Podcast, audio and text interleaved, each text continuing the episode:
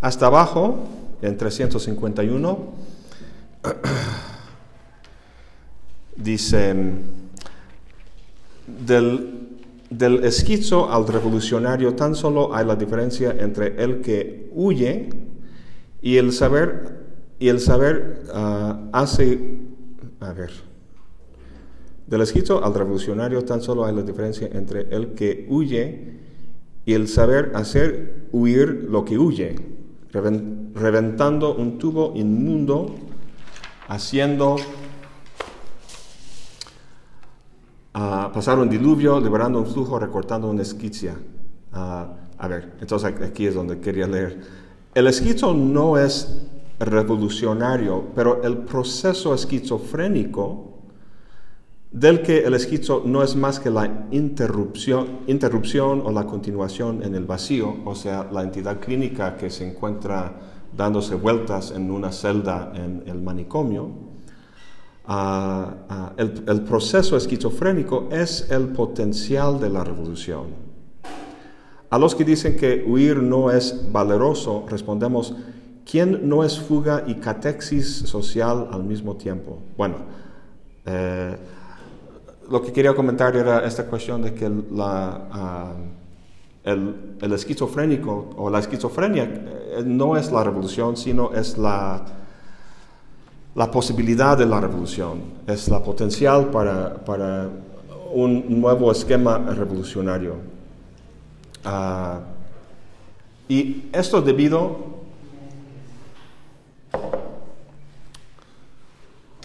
Esto debido a la misma naturaleza uh, de la esquizofrenia. Si este lado es lo que, lo que caracteriza la esquizofrenia como proceso, o sea, el deseo como, uh, como flujo y forma libre, sin uh, constricciones, limitaciones, organizaciones particulares. Entonces el chiste es que la esquizofrenia como proceso, no puede tener alguna meta, algún fin. Em, o sea, la, esquizofrenia se opone a, lo paranoico. este, este, opone a esos dos en el, cuarto capítulo. Esquizofrenia por un lado, paranoia por el otro. La esquizofrenia es, es polívoca en vez de unívoca, es múltiple en vez de específico. Ah, es inclusivo uh, y nomádico, como, como hemos visto en, este, en esa otra parte. ¿Puedes cerrar la puerta? Sí. Del, del, frente y este también. ¿No ha llegado Álvaro? Ah, bueno.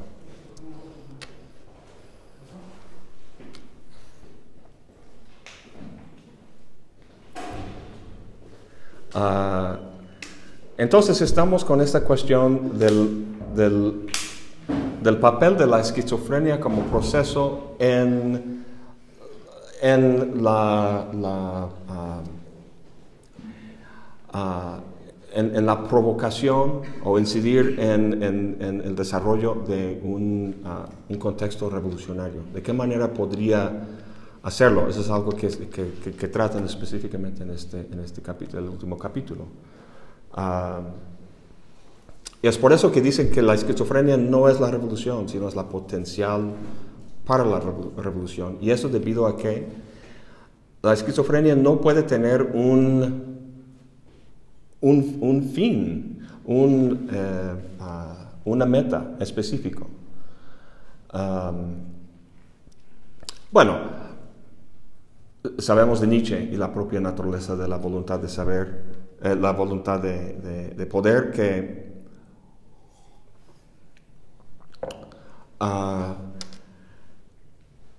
que las metas específicas, conscientes o los fines es algo que procede o es producto de, ah, en Nietzsche, la relación de la voluntad de poder o en Deleuze y Guattari, esa dinámica ah, ah, de, la, de la producción deseante.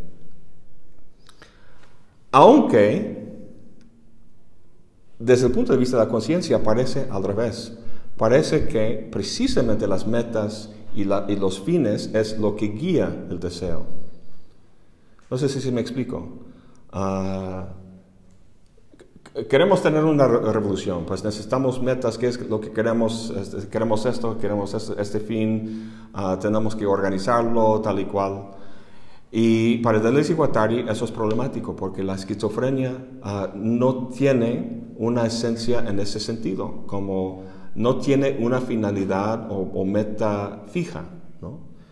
Ah, las metas y los fines son efectos secundarios, son lo que, lo que, lo que, lo que se produce a partir de una, una uh, relación de las diferentes fuerzas como la voluntad de poder en Nietzsche. ¿no? más adelante, como lo llaman líneas de fuga. Uh, sí, pero el, el problema es que las metas conscientes no pueden ser eso.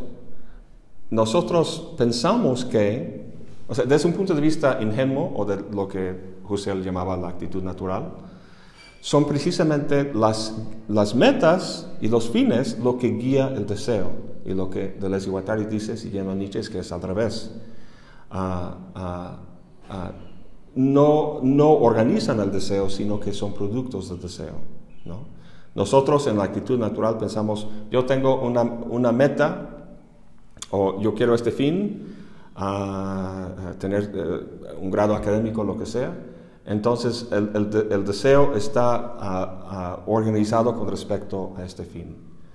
a, lo que van con todo eso es que la esquizofrenia como tal, como proceso, no puede servir como un, ah, fundamento rector para un, cambio social o una, una revolución. O sea, si si se sometiera, eh, eh, si se sometiera a, fines o metas específicos, entonces la esquizofrenia se convertiría, bueno, en términos de Nietzsche, en, algo reactivo en vez de algo ah, creativo en el sentido de Lesiano. Em, entonces es por eso que dicen aquí en el texto que el esquizoanálisis como tal no tiene estrictamente ningún programa político que proponer. El esquizoanálisis uh, no es como el comunismo, el socialismo, el capitalismo, algún ismo. Ah, no puede proponer ningún programa específico con metas específicas para el cambio, para la revolución, debido a su propia naturaleza. Ah, porque eso, sería asignar una meta a la esquizofrenia como proceso pero entonces, en esos términos, o sea, el trabajo nada más se volvería algo descriptivo, ¿no? O sea, ¿cómo haces una crítica de algo sin proponer? Eso es casi siempre el problema con esos postestructuralistas, ¿no? Que porque se someten a su, propia, o sea, su pensamiento se somete a su propia crítica y, parece que no pueden salir de eso. Vamos a ver en qué medida este, pueden ellos. Pero lo que sí es cierto es que uh, la esquizofrenia como, como proceso, como esa, lo, llaman creo que la, uh, la molecularidad, del deseo, uh, no puede uh, someterse a, a, procesos guiados por fines porque se, convertiría precisamente en un fenómeno molar, la representación molar. A, ver, a ver si puedo explicar esto en otro, en otro contexto. la, dificultad, la dificultad de realizar este potencial revolucionario, subvertir esas representaciones molares para llegar a este nivel molecular del deseo estriba en que, al Deleuze y Guattari, lo que, lo, que, lo que atrae al deseo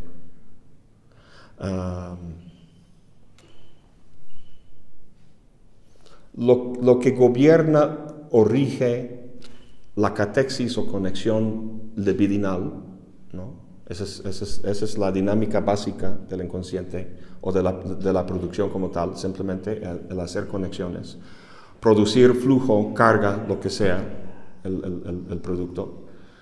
Eh, la dificultad en eso es que lo que atrae el deseo, lo que gobierna ese, proceso de, catexis o conexión libidinal, ah, es lo que ellos llaman, ah, tomando este, ah, la idea de Nietzsche, es el grado de desarrollo de las fuerzas o energías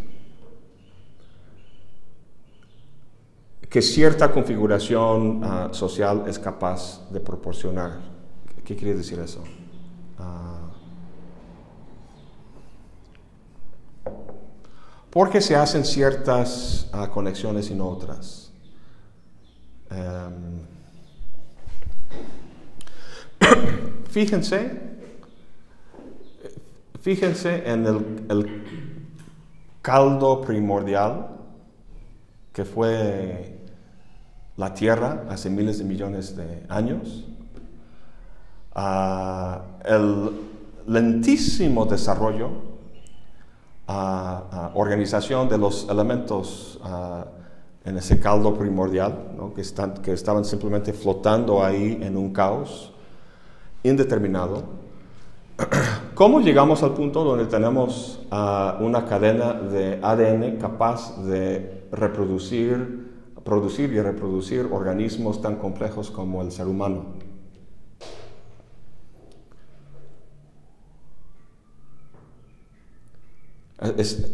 Tenemos la misma pregunta. ¿Por qué estas conexiones se hicieron a lo largo de tantísimos años para llegar a este punto donde, donde tenemos ah, ah, el- este ah, ah, ADN tan complejo capaz de, de- reproducir la, la vida y hasta la vida consciente.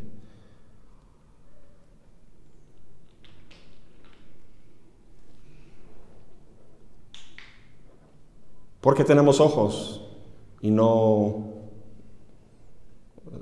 tenemos ojos y, no hay organismos sin ojos, ah, pero hay una, hay una gran gama de diferentes formas, pues, este, morfologías de los organismos en el planeta. Porque algunos son así y otros no. ¿Qué es lo que da cuenta de la gran diversidad morfológica y, fisio- y funcional fisiológica de los organismos en la Tierra? Eso, eso no es una pregunta de, de, Deleuze, es una pregunta de Dar- Darwin. Todos deberíamos este, conocer bien a Darwin. Pregunto, no es, no es retórica la pregunta. Ent- entendamos la idea. O sea, generalmente dentro de la filosofía pues se tienen otras perspectivas, no más allá de la biología. La biología sí cree en la evolución, ¿no? En una cuestión de la inmanencia. Es decir, esa vida se crea a través de procesos complejos y se llega a lo que somos. Entonces, en términos de la gente que sí cree en la evolución, pues no es tan difícil, ¿no? Cuando hablamos de millones de años, cuando, cuando vemos las evidencias de los restos fósiles, todos los estudios que se han hecho, de genética comparada, genética evolutiva, ¿no? O sea, se ha hecho un trabajo durante casi un siglo en- en- al respecto, para que todas esas explicaciones pues tengan sentido, ¿no? De la evolución. Pero si por ejemplo somos creacionistas, pues no tiene ningún sentido. ¿no? Claro, bueno, porque yo como creacionista puedo decir, no, es algo tan complejo y el azar no lo puede, no lo puede haber llevado. a Hace falta un Dios. Que entonces fue Dios, sí. Pues sí. O sea, lo de, lo de la inteligencia, ¿no? Que hay una inteligencia Sí. divina. Entonces, si no aceptamos eso y, y aceptamos la, la hipótesis y la explicación de Darwin, ¿qué es lo que dice Darwin? Esa es, esa es mi pregunta. ¿Qué? Dijiste un proceso complejo, pero necesito más detalles. O sea, La evolución básicamente es que los, los organismos que son capaces de adaptarse al medio generan los mecanismos para poder sobrevivir. Entonces no hay ningún mecanismo de Pero ahí- pero ahí está. no hay teleología. ahí, ahí está el secreto. ¿Cómo generan, cómo generan las- las características que necesitan para sobrevivir? Ahí está el secreto. ¿Cómo, ¿Cómo generan los organismos esas cosas? ¿Por medio de qué? Si no es la inteligencia, Ah, ¿qué es? de mutaciones. Mutaciones aleatorias, Sí, aleatorias, el azar, el azar, ¿no? Esto es lo que requiere de miles de millones de años. Pero a lo que voy es que, bueno, el otro lado, de- de- a lo que voy, es, ah, las conexiones no se hacen en un vacío, sino siempre en un entorno, un entorno con presiones ambientales, ecológicas, de, no sé, sequía o de falta de comida, de depredadores, de algo por el estilo, ¿no? Ah, que, que, pesan sobre el desarrollo precisamente de esos, ah, ah, de esos elementos, objetos parciales, como lo llaman aquí en el texto, que hacen conexiones. Las conexiones se hacen en función de estas presiones del, del, entorno. Lo mismo pasa en el, el caso psíquico-social.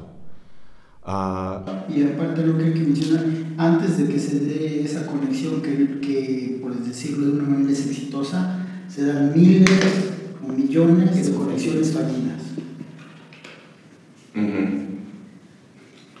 O sea, la evolución sí. hay que entenderla así como que de repente... Que se, y, que se manifiesta en organismos muertos. Sí, sí.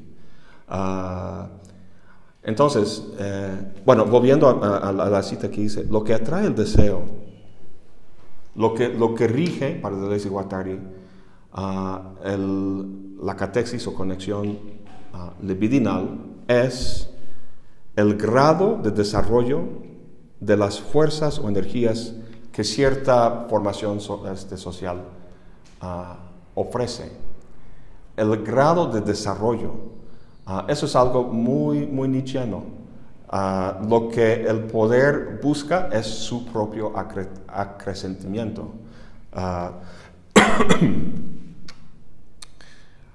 el punto es que el, en el capitalismo, en la forma social del capitalismo, como comenta el propio Marx, ha sido capaz de desarrollar y organizar las energías y fuerzas bajo su control a un nivel históricamente sin precedente. El capitalismo es sumamente potente en ese sentido. Entonces, uh, la, pregunta general aquí es, si estamos hablando de cambio y de revolución, ¿bajo qué circunstancias, dado la, la enorme potencia del capitalismo, bajo qué, qué, qué circunstancias podríamos uh, ver la posibilidad de un nuevo socius. ¿Cómo puede emerger un nuevo socius? Hemos visto primitiva, despótica, capitalista, y ahora este X, revolución permanente, lo que, lo que se llame. Eso va a ser un nuevo socius. Pero ¿bajo qué condiciones podríamos imaginar el... Ellos nos dicen, medio, medio, uh, uh, eh, Ah, ¿cuál es la palabra? Intima, es, es una intimación. Eh, bueno, vislumbran. Vislumbran, sí, algo, algo por el estilo. Eh, eh, ¿Cuál es? Vaya, nosotros no necesitamos em, haber leído al Antiedipo para saber cuáles son algunas de las uh, bueno, los retos o, cosas que podrían constituir uh, un, fin fatal para el capitalismo hoy en día.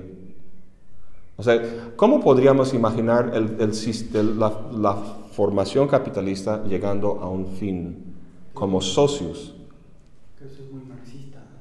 Es, pero, pero más que marxista, porque hay, hay, hay, hay factores uh, que, que, que, pueden incidir aquí que no tienen que ver con uh, la conciencia de clase del proletariado, sino con la propia capacidad de la tierra de sostener el tipo de producción. Ahora lo que algunos críticos contemporáneos dicen que va a ser cuando los recursos así es. casi se hayan agotado. Sí, así es. A fin de cuentas, que se va a hacer el punto de quiebre del capitalismo. Y entonces que un pequeño grupo de individuos que va a quedar tenga la posibilidad de sobrevivir. Es la única manera como la humanidad podría continuar. Y hay muchas películas distópicas, ¿no? Últimamente sobre ese, ese fin. Así es Hollywood. Entonces, pues sí, una nueva relación con la, con la Tierra uh, tendría que surgir y eso podría ser la ocasión para un nuevo, un nuevo socius. Uh, vamos, vamos a la página 355. Con esta, esta cuestión del, del, fascismo. ahí es más o menos en medio, en 355, dice si uh, Reich, ese, ese famoso uh, psicoanalista, cuando planteaba la cuestión más profunda, ¿por qué las masas han deseado el fascismo? Se contentó con responder invocando lo ideológico, lo subjetivo, lo irracional, lo negativo y lo inhibido. Se debe a que permanecía prisionero de conceptos derivados que hicieron que no consiguiese, no consiguiese qué? La psiquiatría materialista. La psiquiatría materialista que soñaba. Uh, le impidieron ver cómo el deseo formaba parte de la infraestructura y le encerraron en la dualidad de lo objetivo y, lo subjetivo. Pero todo es objetivo o subjetivo según se desee. La distinción no radica ahí. La distinción por hacer pasa por la infraestructura económica misma y sus catexis, sus conexiones. La economía libidinal no es menos objetiva que la economía política y la política no menos subjetiva que la libidinal aunque ambas correspondan a dos modos de catexis diferentes de la misma realidad como realidad social. hay una catexis libidinal inconsciente de deseo que no coincide necesariamente con las catexis preconscientes de interés y que explica cómo éstas pueden estar perturbadas, pervertidas en la más sombría organización por debajo de cualquier ideología. Entonces, aquí introduce una, distinción ah, interesante ah, entre, entre el inconsciente, lo inconsciente y lo preconsciente, entre el deseo y el interés. Que uh, eso tiene que ver con su pues, reconceptualización total del concepto de deseo. Nosotros, vaya, mi jefe, no, este señor ahí, ah, ah, mi colega aquí en el Instituto Adolfo García de la Hacienda, trabaja muchas cuestiones de economía y especialmente aquella teoría que ve al ser humano como un agente racional que uh, cuyo objetivo es la maximización de lo que llama la, utilidad. ¿no? Esa, es, esa es la idea, idea, básica de lo que se llama la teoría de la elección racional.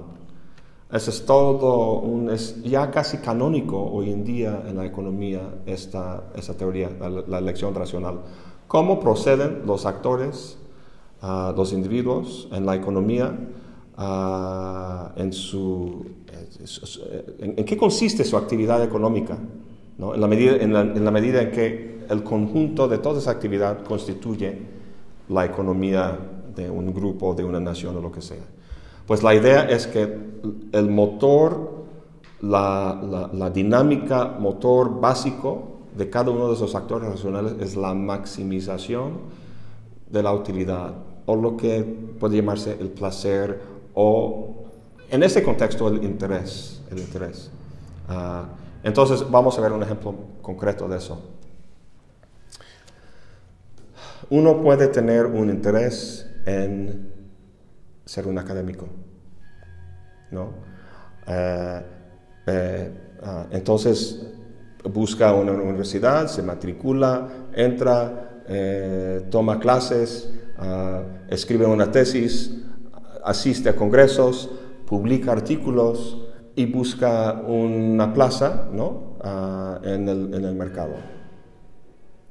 Todo eso es bastante factible, ¿no? O sea, todos nosotros nos manejamos ah, ah, de esta forma con respecto a mil fenómenos ¿no? que, que, nos interesan, ser, ser, académico, ser padre, ser lo que sea.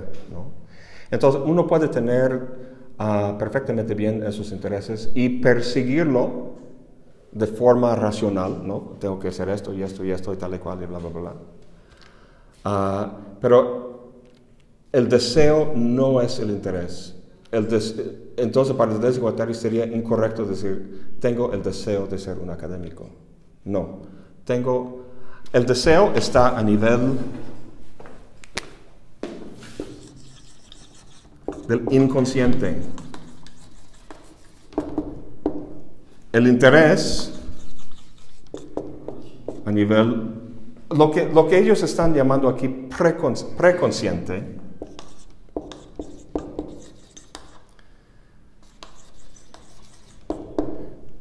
no sé si lleva la S.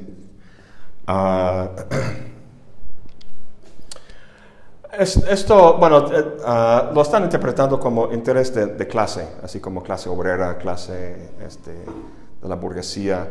Ah, pero la, distinción, eh, lo importante es que el, deseo no está ni en el nivel preconsciente o consciente, sino inconsciente. ¿Qué quiere decir eso? Tú... De que no tenemos un control racional sobre él.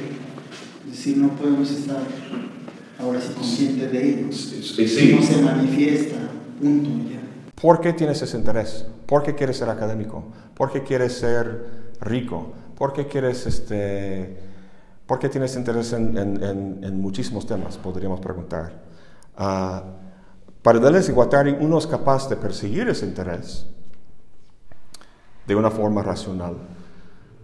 Uh, antes que nada, porque sus deseos, y, y, aquí podemos hablar de, no sé, las pulsiones, los, los afectos, que no forman parte de la, de la, de la conciencia de uno, sino del inconsciente, uh, estos, estos, ese, ese, deseo, en tanto afecto o pulsión, está, uh, vaya, invertido en el propio sistema social que hace posible ese interés.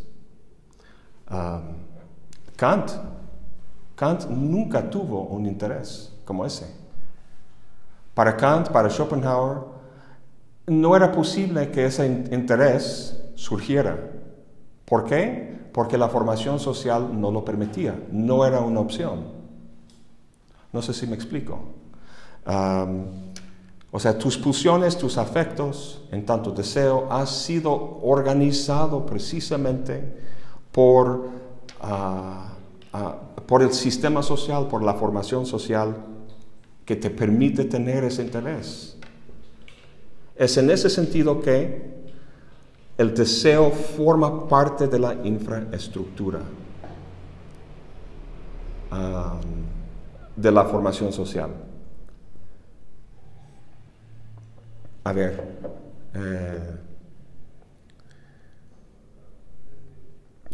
uno nace ya en una formación social. La formación no nace dentro de la psique de un solo individuo, ¿no? Entonces, tu, inconsciente no es, algo que, eh, ah, es decir, tu código genético determina toda la cuestión corporal y biológico. Tu inconsciente, la estructura de tu inconsciente no está determinado de forma biológica, sino de forma social. Dime. Hay, en la actualidad hay muchos que dicen que sí, que el inconsciente está formado de forma, determinado de forma biológica. Ajá, en el texto este Steven Pinker que se llama La tabla de raza. Sí, sí, sí. Hay toda una argumentación claro, claro. muy fuerte. Sí, sí. Y a mí me resulta muy sugerente. Steven Pinker tiene un libro muy interesante sobre, uh, últimamente sobre la violencia. Ah, sí. Sí, fíjate. Uh, y él, él argumenta, a través de, de los estudios que ha realizado y de muchos de sus colegas, pero sí que cree en la inconsciente. por ejemplo, las cuestiones morales son hereditarias a nivel genético. Y las cuestiones políticas también. Es interesante. Hereditarios. Sí, o sea, que se pueden transmitir, que hay una predisposición genética a recibir ciertos sí, sí, aspectos morales. Esa, esa cuestión de la predisposición. Porque precisamente la evolución eh, creó esos mecanismos para que la sobrevivencia de los, de los humanos, colectivamente hablando, fuera más exitosa. Sí, sin duda hay mucho, en, las ciencias cognitivas, este, uh, muchísimo investigado acerca del, del, de, la, de la ventaja evolutiva de cierta disposición afectiva o moral o algo por el estilo. Entonces, en esos términos, las cuestiones inconscientes también podrían ser influidas por lo menos por las cuestiones genéticas. Son cuestiones que para muchos Pues este, este, tenemos esta, esta, no sé cómo lo digan en español, en inglés. Uh, lo que estás expresando es el, debate entre lo que en inglés llamamos uh, nature versus uh, nurture. Nature es naturaleza, biológico. Nurture es, es lo to nurture es lo que la madre hace con el hijo, lo, cuida, lo atiende. el entorno, uh, lingüístico, cultural, todo eso, ¿no? Entonces, ¿en, en qué...? Porque en ese texto pone el ejemplo de unos gemelos. dice, se, se, hizo un estudio con unos gemelos y, y, cuestiones de, no sé, de la ropa, obviamente eran repuestos, pero resultaba que había comportamientos que los repetían. Entonces, ¿cómo explicaban eso? ¿Y habían sido ¿Crecieron juntos? No, separados. Sí, los estudios de los ah, de. Sí, y de, hecho el mismo Steve Pinker dice, es, o sea, para la ciencia es muy prometedor los estudios futuros que se hagan con gemelos. Sí, sí, sí, sí. Ah, ¿Cómo explicas eso? Sí. Entonces, uh, y yo, yo recuerdo leyendo uh, ya hace muchos años leyendo a, Foucault por primera vez y la historia de la sexualidad y todo lo que decía sobre la sexualidad. Y, y yo en general aceptaba eh, la, la, idea general de, de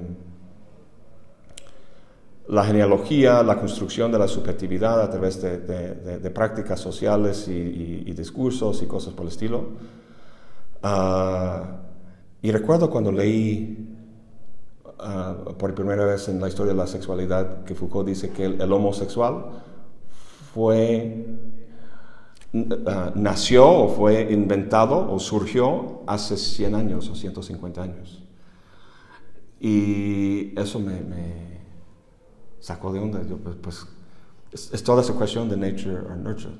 La orientación sexual es algo construido uh, socialmente en ciertos contextos uh, sociales y discursos o lo que sea, o es algo, algo biológico. Si uno ve las estadísticas, eh, entre 3 y 4% de la población a lo largo de la Tierra, en diferentes culturas y contextos y tal y cual, tiene esa identificación con la orientación sexual homosexual. Pero lo que se dice es que precisamente lo que hay que hacer es superar esa binariedad.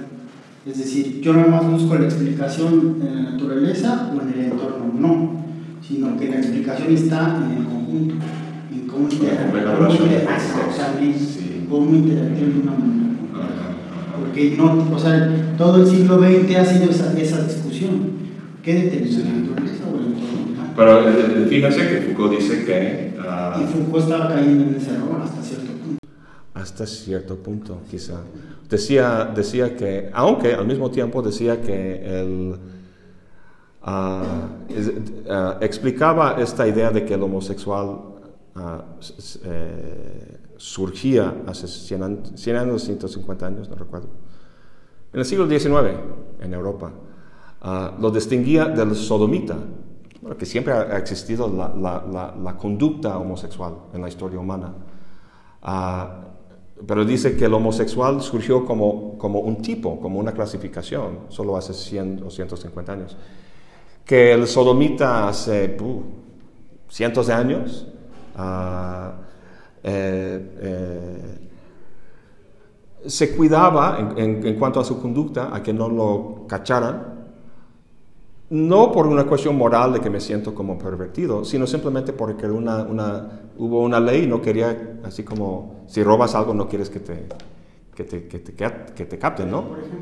Pero para terminar, para terminar, el chiste es que, y aquí yo creo que aquí viene la relevancia de un estudio como de Foucault Deleuze, es cómo pueden uh, uh, ciertas, cómo inciden ciertas formaciones sociales económicas, políticas y de otro tipo, en la manera en que uno experimenta una, una disposición uh, natural, biológicamente determinado.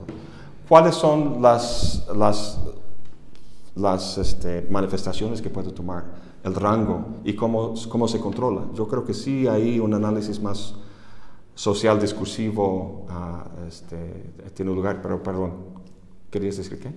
Que por ejemplo no entiendo cómo Foucault no toma en cuenta la cultura de la homosexualidad en el mundo griego.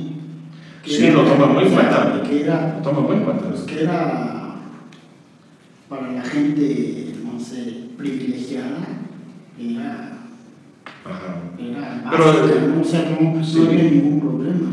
Pero de hecho, por eso yo creo que, de que hecho, no tiene más problemas con las cuestiones heterosexuales en el mundo griego. O sea, tan solo uno lee el banquete de Platón y algunos Sí. Pero es que esas prácticas eran normalizadas entre ellos. ¿Me explico? Entonces, otras circunstancias sociales hicieron que las prácticas sodomitas fueron, este, llamaran la atención de otra, de otra forma. ¿Me explico? O sea, los, la- los paradigmas de pensamiento cambiaron. Por eso el homosexual se convirtió en el homosexual. Y a partir de un, no recuerdo si fue una especie de gobernador o emperador cristiano que empezó a prohibir en aquella época el sodomismo. Que eso empezó entonces a cambiar el chip. Previo a ellos, pues era una práctica. Ajá. O sea, por eso no habla de homosexuales en esa época. Bueno, entonces ahí lo que dice Foucault es que el, problema moral, el problema moral no era el mismo problema que tenemos hoy en día. El problema para los antiguos griegos de, que dos hombres tuvieran relaciones sexuales no era moral, sino, sino el hecho de que el más joven ah, iba a ser sometido, eh, toda la cuestión de actividad-pasividad. Si esto, si el mayor lo penetraba, era una, en una posición inferior. Entonces, ¿cómo puede este llegar a ser un hombre maduro y fuerte si está sometido a una relación de sumisión como una mujer? Ese es el problema moral. Cosa que no existe hoy en día, quizá, quizá por cambios en el tipo de formación social que tenemos. Es- eso tendría que investigarse. Pero vaya, todo. En la actualidad hay muy interesantes del comportamiento homosexual en otros animales. Hasta incluso en los animales.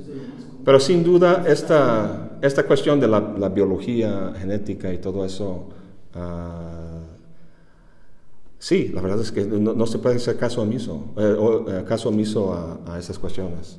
Pero, Yo, por ejemplo, ah, Dime, no. Este, no, bueno, yo porque leo un poquito de teoría de género por cuestiones de mi interés y de mi tesis. Ajá. Entonces, si hay como, o sea, los filósofos que yo estoy leyendo coincidían más con él, porque, por ejemplo, hablan de la construcción del, de la mujer, no que sea un hecho natural, sino que es una construcción social, y cosas así, ¿no? Igual del homosexual, igual de, de otras cosas. Y también hablan de, de por qué no es aceptado el homosexual, por ejemplo, en los entornos.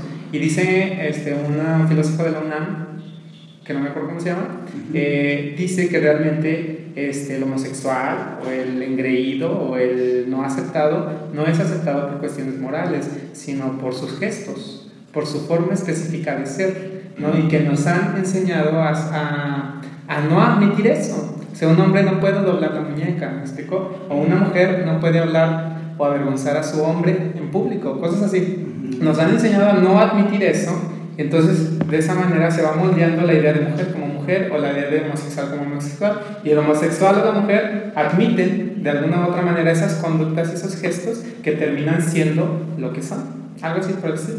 Y esos son factores sociales que determinan a, a un individuo y no genéticos. ¿Me explico? Pero ahí hay otra problemática que yo no sabía que tú estás mencionando. Sí, pero Sí, sí, pero aunque fuera genético, el problema es verlo como un error, ¿no? No como una variación genética. O sea, si tú lo ves como genéticamente desde la perspectiva de que es una variación, así como si existe esa variación para que, Como diferente para color que de de distintas águilas haya 20 especies, así habría una variación para que dentro de, de- del ser humano hubiera una variación en cuanto a la sexualidad se refiere, ¿no? Entonces, si se ve de esos términos, yo no le veo ningún problema. El asunto es cuando se mete el discurso del defecto, ¿no? O sea, de- de enfermedad. Ajá, exactamente. ¿Qué yo, yo no tendría ningún problema en, Ah. en introducir la cuestión genética si lo ves como una, Sí. como una variación. Pero si lo ves como un defecto, pues. pero entonces, volviendo a las es marginal y se ve como, Sí. como está diciendo una enfermedad. Sí. bueno, entonces, volviendo a, a- a la discusión del deseo, ah, lo importante es entender que el, dese- el, el deseo no es algo consciente, es algo inconsciente. Y el deseo no corresponde a nuestras intenciones o metas o eh, intereses conscientes de llevar a cabo X cosa. Tenemos esos, esos intereses debido, según Deleuze Guattari, y aquí tendría que matizarse, con toda esta cuestión de este debate que, hemos, que llevamos 15 minutos discutiendo, que es súper interesante. Pero al fin de cuentas, ah, ah, para ellos, ah, uno, uno tiene los, los, los intereses que la organización de su deseo posibilita o permite. Y eso es un reflejo de la, de la, formación social en que se encuentra, en mayor parte. Pero luego nos encontramos, como comentaste hace poco, como, eh, o sea, volviendo a Foucault ¿no? y su análisis de cómo, eh, su análisis de cómo um, el, lo que él llama el a priori histórico, ¿no? Foucault estaba muy a la mano con Kant. Kant este, estaba buscando los elementos a priori que daban cuenta del funcionamiento de, la cognición humana. También, y, la, conducta humana, ¿no? Uh, también Foucault es simplemente que para Foucault esos elementos son, son a priori en el sentido de ser necesarios, pero son históricos y tienen una genealogía. Entonces, uh, uh, se puede rastrear las, condiciones históricas que, construyeron eh, cierto, cierto dispositivo social eh, a nivel casi de episteme o algo por el estilo. Y eso es lo que rige la posibilidad de pensar y decir y hacer ciertas cosas, ¿no? Que esas cosas tengan sentido y, valor en una época dada. Y la pregunta es, ¿cómo se hace el cambio? Si esto rige lo que se puede pensar, ¿cómo es posible pensar diferente si está sometido a esto? Eso sí es una paradoja en esos, en esos tipos de, de, de, de teorías postestructuralistas. No pretendo resolver esto aquí. Uh, Uh, pero simplemente es importante entender, porque lo, lo, que nos interesa es la cuestión del, del, fascismo. ¿Cómo es que la gente desea su propia represión? Lo desea. Uh, uh, podemos entender eso primero con esa distinción entre deseo y interés. El deseo es algo inconsciente, es algo molecular y es algo que, es algo que refleja a, a, a, la propia formación social en que uno se encuentra. Así como Kant o Schopenhauer no se encuentra en nuestra formación social, las posibilidades de, lo que, de aquellas cosas por las que pueden formar un interés, una meta, un fin, uh, son diferentes según esta hipótesis, según esta idea. Um, entonces, eh,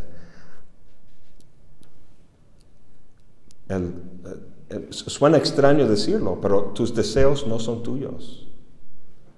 Tus por deseos no son tuyos. Por eso que en una de las clases yo mencionaba el hecho de, de Schopenhauer. O sea, yo, yo, no sé por qué no está Schopenhauer. O sea, no sé por qué no hay citas. ¿En qué sentido? En eso, en que, en que Schopenhauer decía, ahorita estoy comenzando a leer el mundo como de representación. Mm. Y en el estudio introductorio que está muy interesante habla de eso, o sea, que Schopenhauer decía que nosotros no somos dueños de, de nosotros, ¿no? O sea, y, y, eso incluye la voluntad y lo con mayúscula recorre a lo largo de Sí, sí, lo volitivo, ¿no? Entonces sí. por eso somos insaciables, por eso no podemos controlar, por eso sufrimos. Sí, sí, sí. Porque... A lo mejor porque fuera una hipótesis, una postura, una postura idealista, ellos quieren ser materialistas, pero en fin. Deberían, deberían reconocer sus... Normalmente son muy buenos para uh, reconociendo sus, los antecedentes ¿no? de sus ideas. Porque la, esa parte de, dentro de la filosofía está muy bien desarrollada ahí. Fíjate, fíjate. Um, este, entonces, uh, entonces para, para Deleuze y Guattari, las masas, a ver, vamos aquí en la página 356. Eh, no, 357.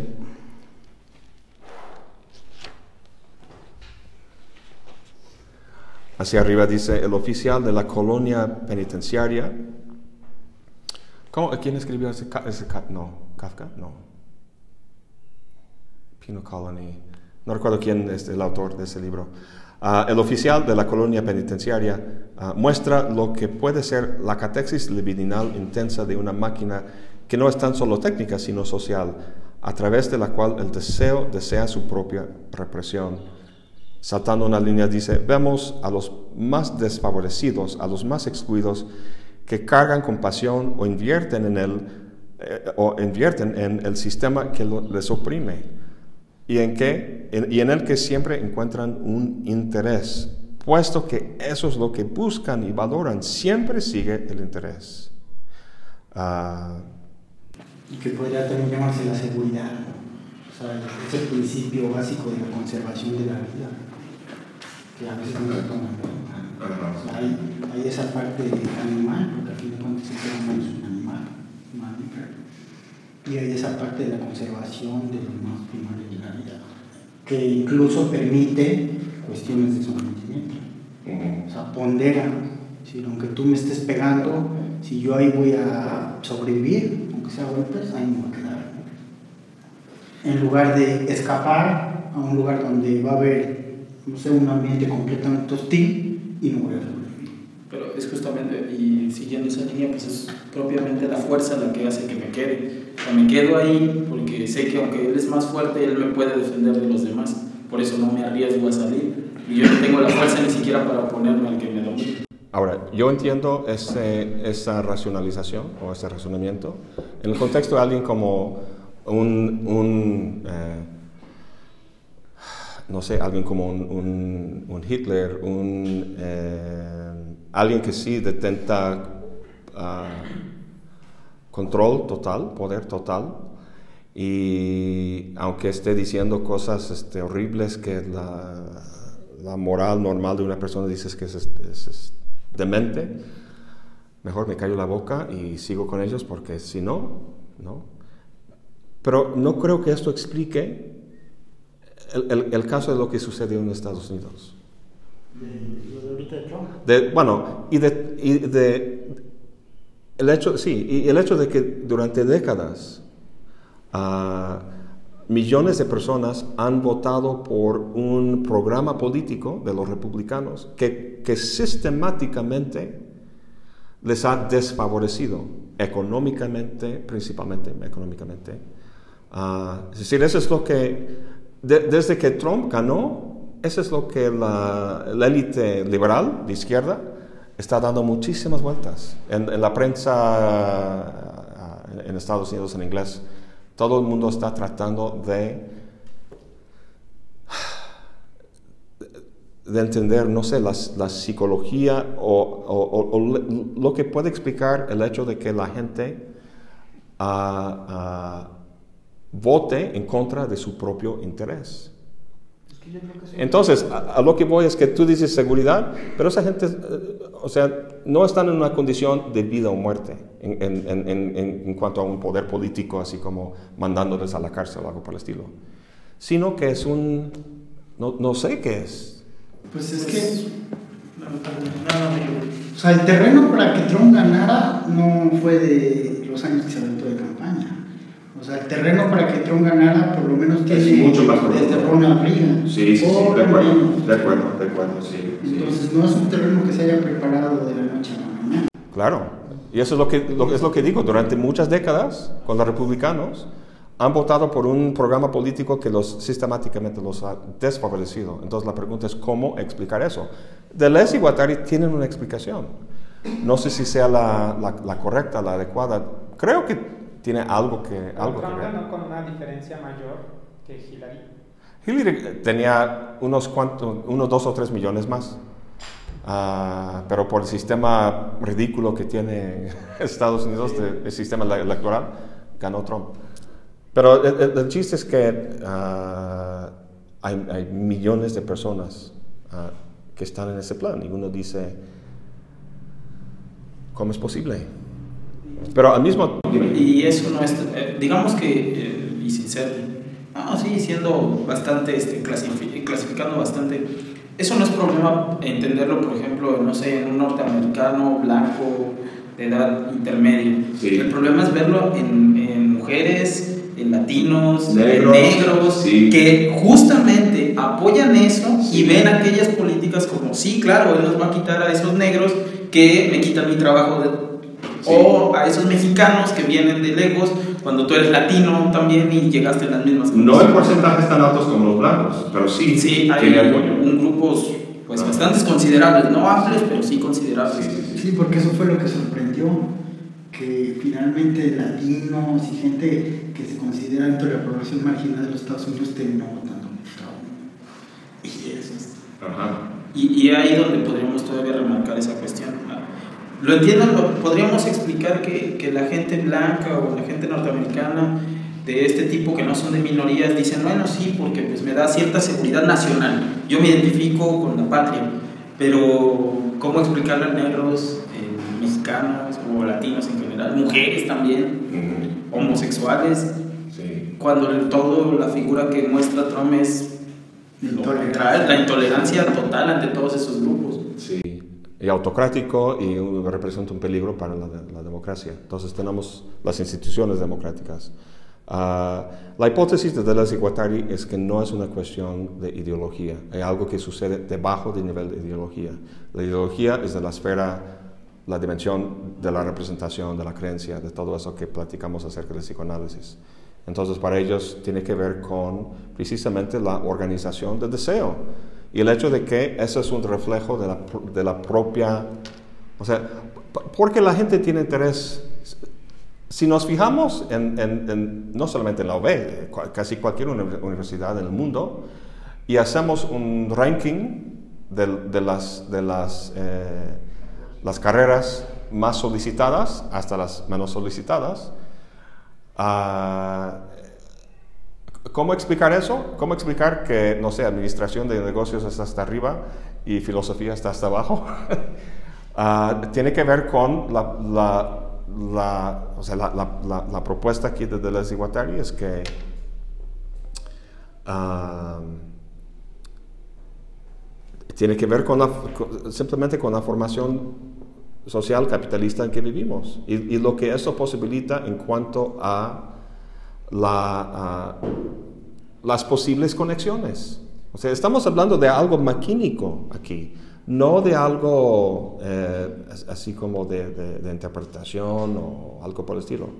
Yo, por Sí, ejemplo, sí. Bueno, es que recuerdo que en Chile vi una exposición acerca de, de la dictadura, la última que tuvieron. Entonces yo leí un pedacito de los libros que estaban ahí porque era cómo, descri- cómo describían un proceso de crear miedo en la sociedad para que la gente creyera que era necesaria la dictadura. Era, estaba basado en un, en un esquema o teoría extranjero, no recuerdo de dónde ni quién era, y leí varias cosas, ¿no? Y decía ahí cómo hacer redadas o cómo causar pánico y cómo, y cómo estaba pensado que la dictadura iba a llegar a salvar, ¿no? Pero era causada el mismo caos por la dictadura. O sea, yo me quedé sorprendido cuando estaba leyendo eso y la exposición de fotografías era Sí, horrible. pero eso no es nada aislado. O sea, No, no, para eso es- pero era un caso concreto que, que yo vi, o sea, en esa exposición, eh, de que, o sea, realmente todo está maquinado desde abajo este, y que está organizado de alguna manera, pero organizado también en función a la ignorancia de la gente. ¿Me explico? O sea, creo que muchos de nosotros no somos conscientes de qué implican ciertas decisiones a nivel político.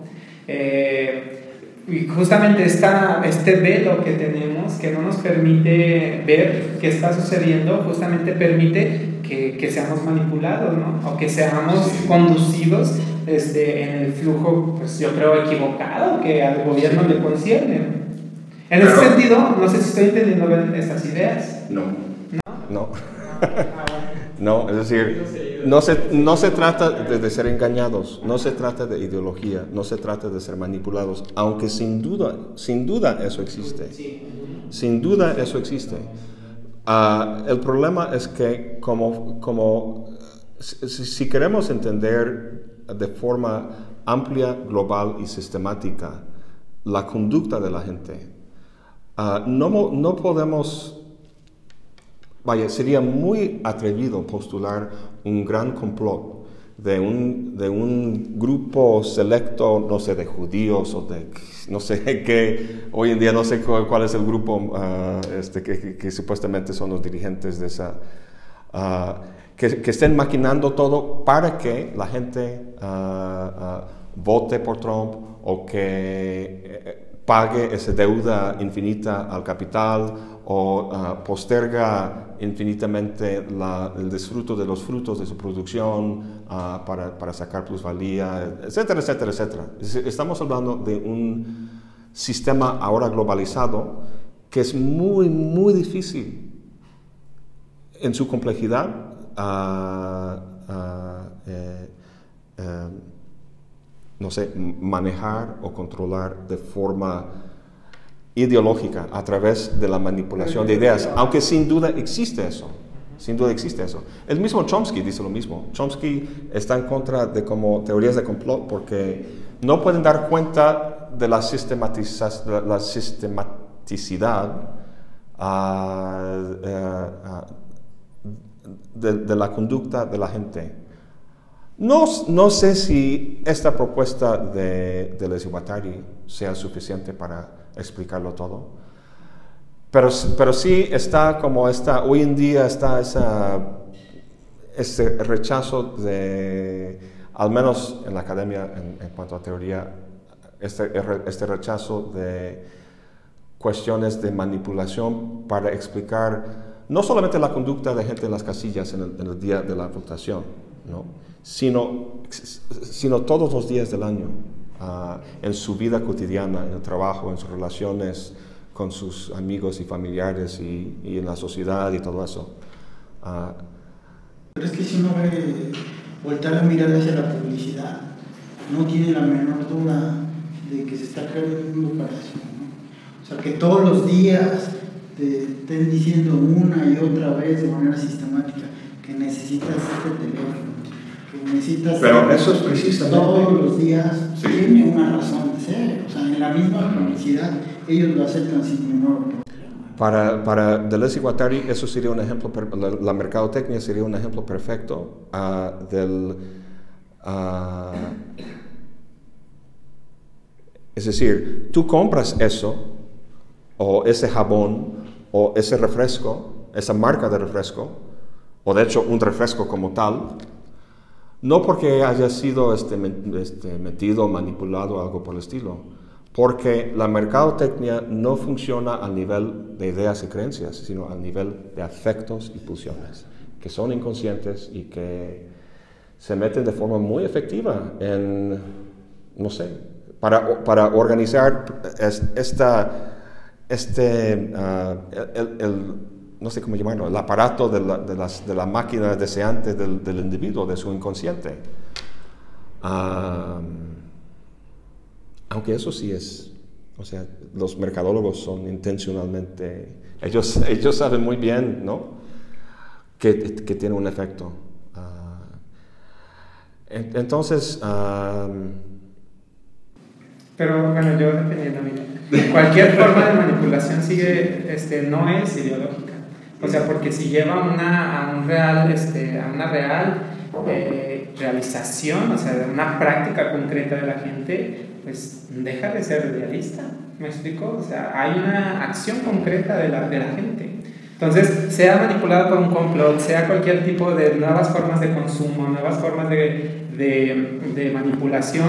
O sea, esta manipulación yo no la planteaba a nivel de un grupito, sino a un, a, un sistema, de, de, una forma de vida y de entender las cosas que, que, ya estamos insertos, ¿no? O sea, y en ese sentido estamos siendo manipulados y estamos siendo parte del mecanismo y de estas cosas. Todos tenemos, como él dice, un celular y, y yo ya no me veo sin un celular. ¿Me explico? Depende del WhatsApp y de estas cosas. Y, pues no sé. ¿Y sabes qué? Uh, o sea, el, el, el complejo social, económico, mediático, uh, político en que vivimos en este momento, uh, llegó a tener la estructura o organización que tiene, no de forma casual, tampoco cayó del cielo así, sino que tuvo que ver con la actividad de seres humanos haciendo cosas, tomando decisiones, eh, creando instituciones, qué sé yo. El chiste es que, así como Darwin y su ejemplo del, ojo o del reloj, eh, no hubo ah, ninguna mano divina moviendo las cosas para que el, ojo se desarrollara. Tampoco, es decir, hay, hay gente haciendo cosas Ah, muy específicas para lograr, no sé, provecho o, eh, engañar o lo que sea. Pero el, el, no sé, el producto global de esas actividades y las actividades de muchas otras personas trabajando a nivel social, digamos, el agregado estadístico molar ah, es algo que rebasa las intenciones que un solo individuo tenía hace 10 años, 50 años o 100 años. Entonces, eso para decir que, sin duda, los seres humanos sacan provecho a través del engaño, la manipulación y todo eso. Pero yo creo que parte de la consecuencia o producto de esos actos, sumados como un agregado estadístico a nivel social, es que se crea un sistema capitalista o de otra forma que no fue eh, la idea de un solo individuo o grupo de individuos, sino que es algo que se forjó Ah, y, y, fíjense que lo, uh, otra vez, el, el, lado positivo del capitalismo para Deleuze y Guattari es que para, que para que funcione, para que funcione, es decir, debido a las fuerzas de la competencia, uh, tiene que existir esa destrucción creativa, la desterritorialización y la descodificación para invertir en, nuevos aparatos, máquinas, este, tecnologías, coches Uber, lo que sea, ¿no? Para competir con los rivales. Ah, entonces, el, chiste es que ah, la, posibilidad de la revolución, el cambio, existe o estriba precisamente en eso. En, en el hecho de que aun cuando algún grupo logre, ah, no sé, reactivo, este, eh, de derecha, antiinmigrante, uh, lo que sea, logre en algún momento este, eh, lograr efectos negativos a nivel social o global, tarde o temprano, muchas veces temprano, más temprano que tarde, las, la, base sobre la que se paran será desterritorializado y me gustaría, ah, ah, en, la última parte del libro, yo creo que ya vamos a terminar para hoy, este, ah, quiero ver concretamente, quiero ver concretamente las posibilidades de, de cambio revolucionario. O sea, ver 1, 2, 3, 4, 5, cuáles son las posibilidades. Desde, desde uh, no sé, utilizando diferentes ejemplos. Uh, este libro se escribió con base en los acontecimientos de 68, ¿no? Ahí estaban tratando los alumnos de cambiar la sociedad, estaban hasta acá con con este el sistema de dominación y discriminación y todo lo que quieras, ¿no? Ah, fracasó. ¿Por qué? Eso es lo que, entonces, ¿qué pasa con una, revolución de ese tipo? La revolución bolivariana en Venezuela, ¿no? ¿Qué, ha pasado con Chávez y Maduro? Ah, ver cuáles son, eh, no sé, revoluciones que consideramos como fracasadas porque no, no, no lograron, no, no, lograron tener éxito. Y ver cuáles son las, eh, según Deleuze y Guattari, cuáles son, eh, digamos, los, no, quiero decir criterios, pero eh, qué es lo que hace falta para que una revolución de verdad tenga éxito. Y va a tener que ver con,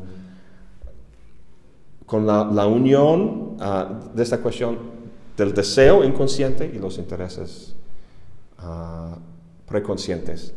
El hecho es, el hecho es que muchas veces un grupo puede tener objetivos revolucionarios intereses revolucionarios, pero deseos fascistas.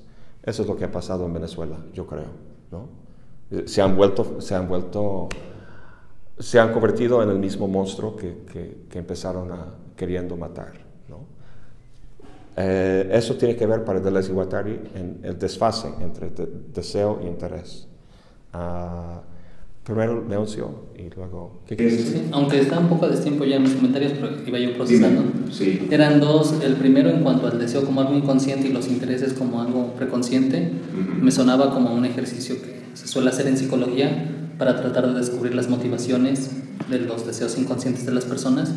Y hay un ejercicio que, en el cual se le pide al paciente que describa qué haría si se ganara el premio gordo o la lotería. Entonces, de manera consciente, sacaría la parte de los intereses, pero de manera inconsciente están los deseos, lo que realmente desea. Eh, bueno, eso nada más era como un comentario, cómo lo relacionaba. Y ante la pregunta de cómo explicar que la gente vote en contra de su propio interés, eh, yo lo relaciono un poquito, que, o más bien encuentro una posible respuesta desde la teoría del complejo de inferioridad y superioridad de Adler, eh, en el cual, por ejemplo, Trump sin hacer un diagnóstico o haciendo un diagnóstico muy tentativo, que tuviera ese complejo de inferioridad y superioridad, el, el mismo, el mismo justificaría el por qué tiene ese comportamiento arrogante, prepotente. Ese complejo de Napoleón. y en, en esa línea... en esa línea yo lo relacionaba ¿no? con Adler, en el de cuando una persona tiene un complejo de inferioridad, busca compensarlo y eso lo lleva a que tenga conductas este, esquizoatípicas o que van en contra, por eso no, no, no cuadraba esa parte de cómo es que votes por algo que está en contra de tu interés, pues creo que una posible respuesta estaría por ahí, nada más sería cosa de, de indagar si se pudiera encontrar en la línea de Adler o, o nos desviaría. Bueno, eh, es, es, es, que eh, la propuesta de las Iguatari uh, no, no, maneja el, el, nivel de conciencia para explicar fenómenos psíquicos. Uh, Adler, bueno, fue psicoanalista, fue psicoanalista, ¿no? Alfred Adler, creo que sí.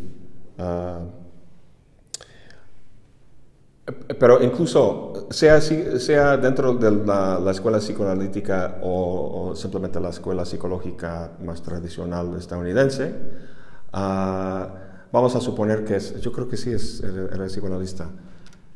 La, la, propia idea de complejo es algo, es algo que ellos critican rotundamente. El complejo de Edipo. Es, para ellos es el más eh, decisivo en, los fenómenos que están este, describiendo. Ah, ¿Por qué? E, eso lo vimos en el, segundo capítulo acerca de los paralogismos, el uso ilegítimo de la síntesis, según su modelo. Y otra vez, ah, vaya, este modelo que plantean es simplemente una hipótesis. Ellos ven muchos problemas que identifican con ah, el psicoanálisis tradicional y dice, ¿cómo podemos resolver esos, esos problemas? Eso, eso, es lo que sucede, vaya, en, muchísimas investigaciones en, en, filosofía, en humanidades, las ciencias sociales. ¿Qué hipótesis, incluso en las ciencias duras, naturales, uh, qué hipótesis resolvería ese problema? Entonces ellos plantean no de la, sacándole la manga así como aleatoriamente, sino con, con sustento, a este, este planteamiento del funcionamiento maquínico en vez de representativo ah, de, la, de, la, psique. Entonces, la, eh, vaya, ah,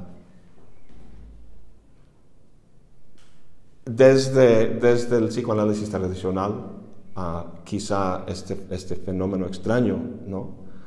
podría explicarse eh, con esta cuestión del complejo de inferioridad, pero tendríamos que suponer que como 60 millones de gringos tienen un complejo de inferioridad. No sé, no sé. Sí, de, de hecho justamente la diferencia entre lo maquínico sería lo mecánico y el complejo de Adler sería algo mecánico porque justamente siempre va a haber la misma respuesta en todos los individuos.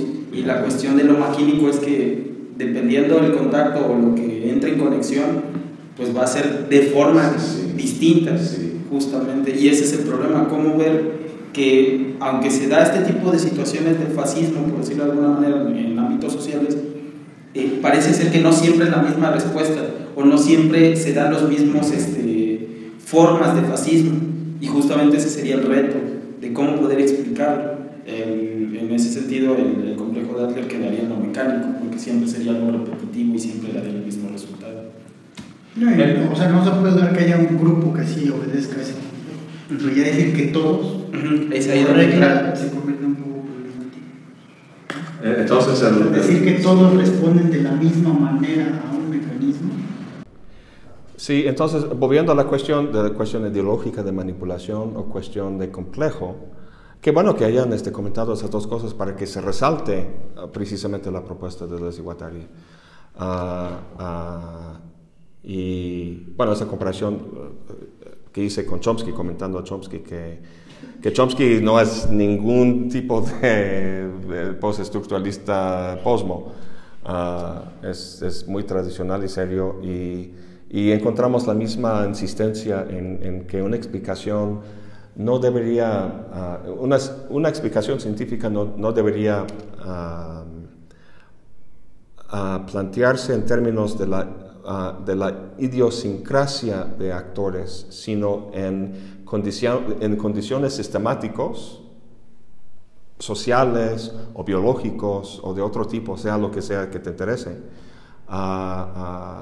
Porque eso es lo que va a permitir el dar cuenta de una conducta a nivel masivo, global, ¿no? otra vez la cuestión de la homosexualidad. O sea, ¿cómo es, cómo es posible? O sea, una muy buena forma de explicar esa conducta es como determinado en mayor parte por cuestiones fisiológicas o biológicas, debido a que se encuentra a lo largo del mundo uh, manifestándose en entre 3 y 4% de la población. Uno esperaría que, o sea, comparando Nueva York con algún pueblito en Irán, ¿no? que en Nueva York 50% y en ese lugar aquí menos de un por ciento.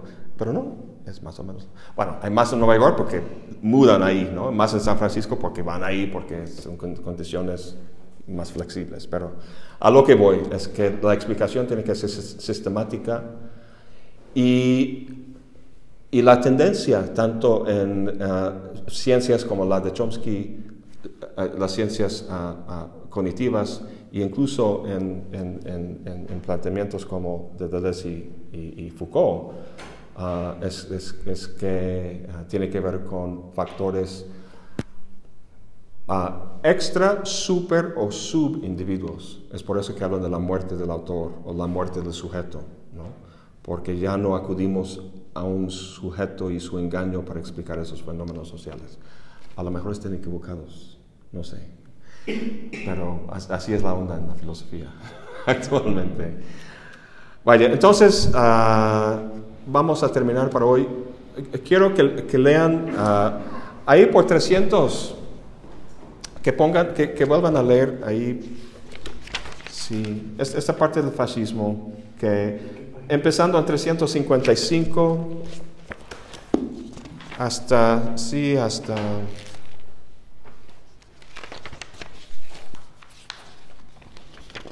Pues hay unas 10 páginas por ahí. Uh, eh, sí, en 359 hablan de un, concepto, de un concepto importante, grupo sometido y grupo sujeto. Entonces, en la próxima sesión, y última, uh, uh, quiero ver esas diferentes posibilidades del resultado de, cambio social o revolución en términos de la dinámica que describen aquí entre el grupo sometido y grupo sujeto en la página 359. Y luego volver a la cuestión del